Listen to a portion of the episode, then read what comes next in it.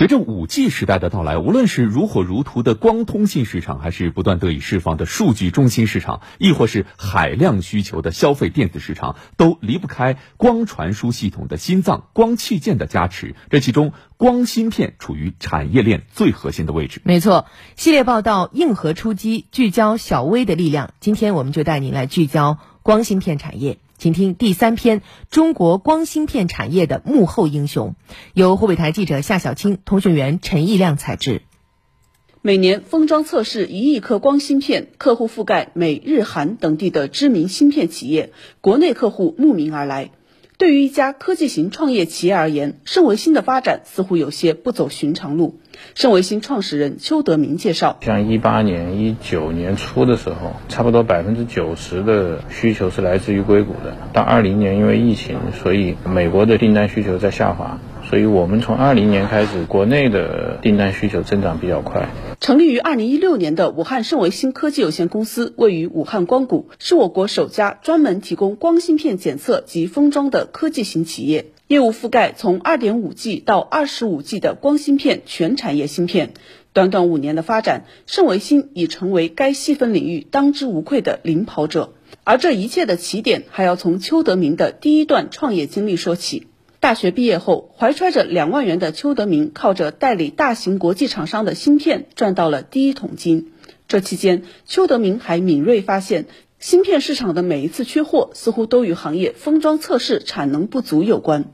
因为芯片，我们就是我们常说的晶圆，一个晶圆出来大概会有几万颗芯片，但是几万颗芯片需要一颗一颗的去测试，一颗一颗的去封装，所以每一次芯片大批量市场需要芯片的时候，就会出现缺货。很大的原因是因为被卡在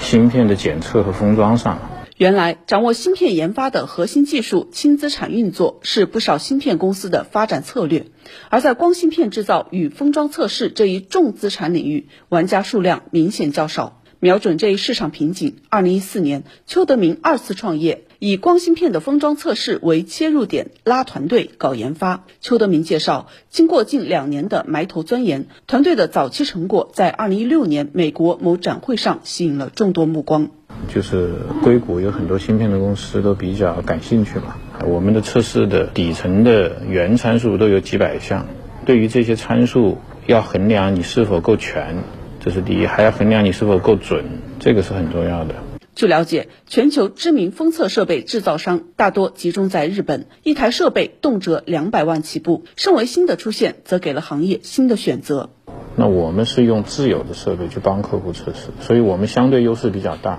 一般来说，像我们光芯片啊，一款芯片的大批量在市场上使用的时间大概是五年左右，大概就是日本的设备可能只能用十年以内，它可能就要被淘汰了。那我们肯定就是二十年以上。从创业初期的小试牛刀到后来的不断加码，目前盛维新一千七百平方米的生产车间里有一百多台封测设备，其中百分之七十为自主研发。盛维新创始人邱德明说：“掌握核心技术，让大象跳舞，才是重资产企业的制胜之道。”那对于没有核心设备技术的公司来说，那你只能不断的去买新的设备来满足你芯片的要求，这样会造成大量的设备的闲置浪费。那对于我来说，因为这个设备是我自己的，那我可以通过升级、通过改造，我就可以用这台设备去做多款芯片的产品。那我的重资产就会灵活很多，就会变成相对的轻资产。目前，我国已成为全球最大的光通信市场，光器件市场份额约占全球百分之二十五至百分之三十。作为技术密集型企业，光芯片在光器件的成本占比一直居高不下，位于百分之三十至百分之六十之间。然而，国内能够生产光芯片的企业不超过十家，实现量产的只有五家左右。其中，大多数只能大批量生产低端芯片，仅有少数厂商可以生产中高端芯片，但产能有限，市场占比不足百分之一。